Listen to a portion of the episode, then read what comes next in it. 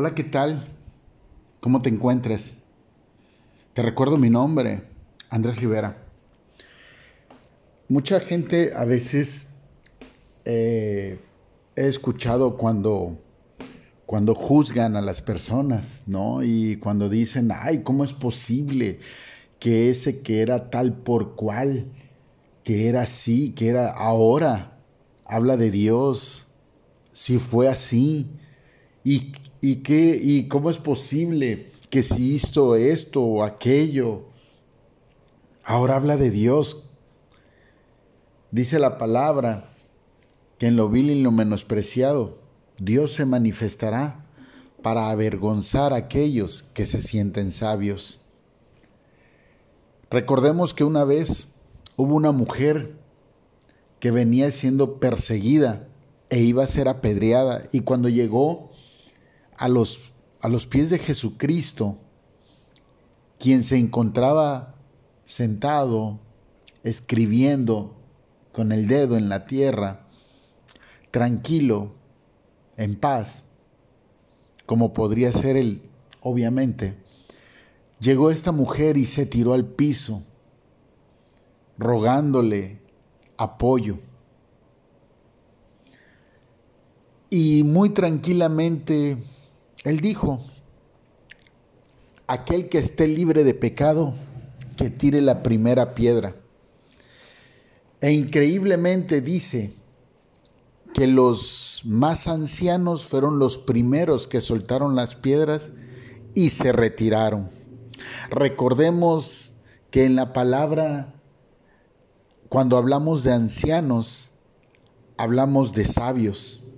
Quiere decir que se cumple la misma palabra entre sí cuando dice que se manifestará en aquellos para avergonzar a los sabios o a los que se creen sabios o a los que se creen sabias. Pero ¿por qué? ¿Por qué dirías tú? ¿Por qué Dios hace eso?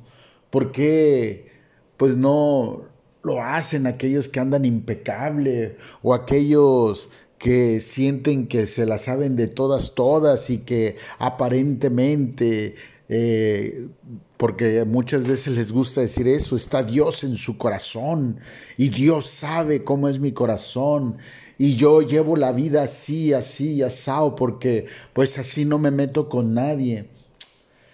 Al final, al final no son las personas que todavía quieran que Dios esté en su corazón.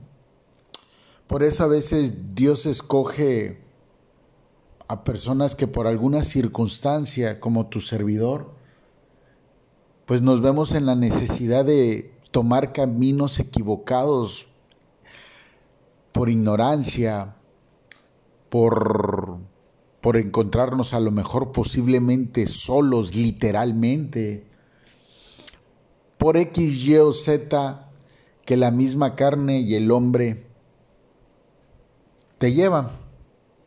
Nosotros mismos nos llevamos por esos caminos por la falta de sabiduría.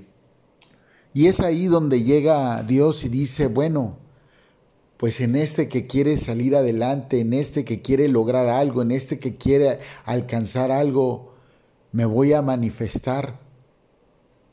Ahí voy a hacer la obra y aquellos que se sienten más sabios que Él, aquellos que lo han criticado, que lo han señalado, que se han burlado hasta en su cara por los errores del pasado, ahí es donde yo me voy a manifestar para que vean que puedo hacer del carbón diamante, de la enfermedad salud, de la pobreza riqueza,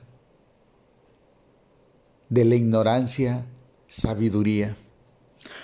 Por ello dice segunda de Timoteo, en el capítulo 2, a partir del versículo 20, dice, pero en una casa grande no solo no solamente hay utensilios de oro y de plata, sino también de madera y de barro, y unos son para usos honrosos y otros para usos viles. Así que si alguno se limpia de estas cosas, será instrumento para honra, santificado, útil al Señor y dispuesto para toda buena obra. Hay que darnos cuenta que la misma palabra dice, si alguno se limpia de estas cosas, quiere decir que nosotros mismos tenemos que empezar a limpiarnos, no solamente dejar de hacer lo que es incorrecto, sino cuando dice limpiarnos es quitarnos, quitarnos pensamientos erróneos, quitarnos situaciones eh, de frustraciones, de traumas, quitarnos esas cuestiones que al final simplemente son las que nos orillan o nos llevan a hacer otro tipo de cosas. Por ello la palabra no se equivoca cuando dice que debemos de limpiarnos, de hacerlo. Y continúa, huye también de las pasiones juveniles y sigue la justicia, la fe, el amor y la paz con los que de, corona, de corazón limpio invocan al Señor. Esa es otra. A veces no nos podemos quitar esos pensamientos porque seguimos pensando como cuando éramos chavillos, es decir, cuando no teníamos la edad suficiente para saber que lo que estamos haciendo a veces es incorrecto, cuando apenas nos estamos formando para ser personas correctas.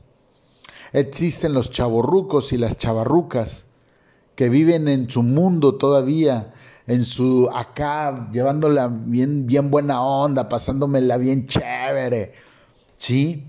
Pero nunca se, se esfuerzan en buscar justicia, en buscar fe, en buscar el amor y la paz, que es lo más importante.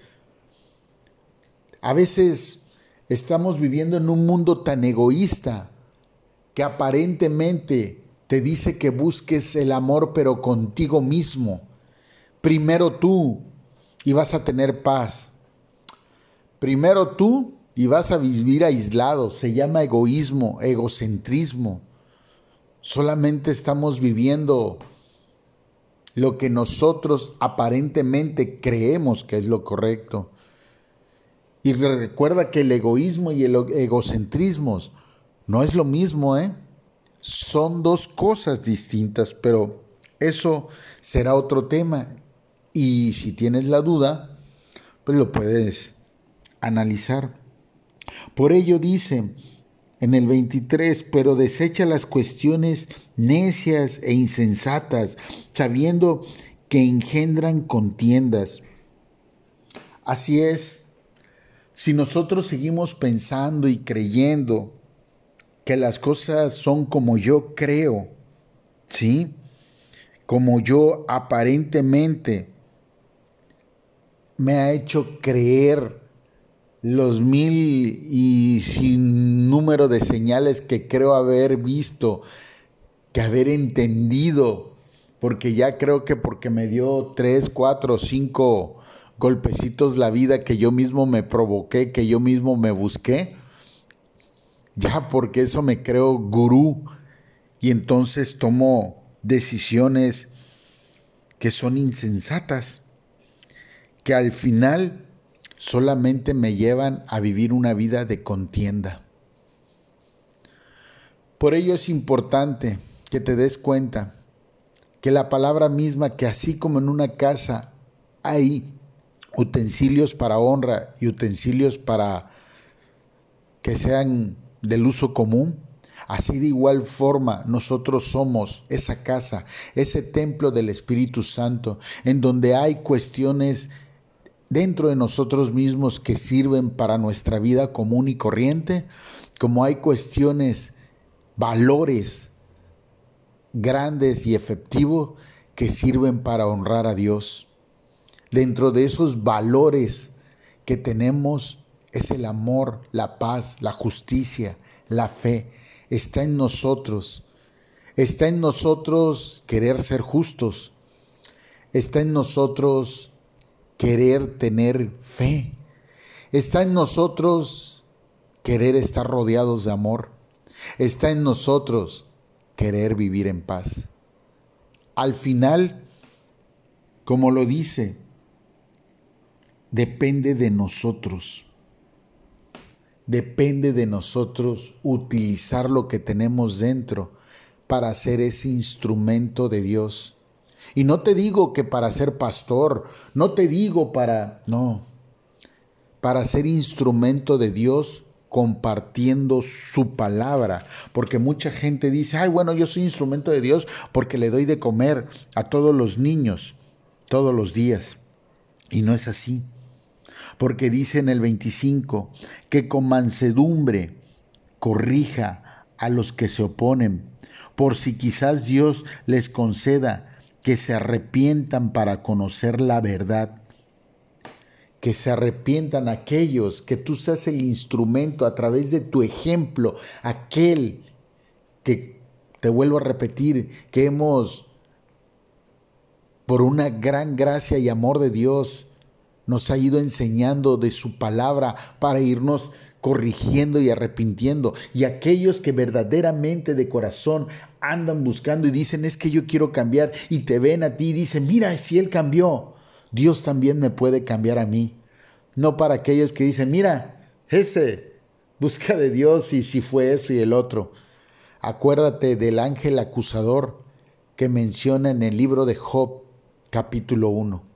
Hay ángeles acusadores, pero también hay seres humanos arrepentidos que buscan ser utensilios y a veces dudan, pero cuando nos ven a nosotros que venimos de lo vil y lo menospreciado, entonces es cuando dicen, mira, Dios sí existe, pudo con Él, puede conmigo.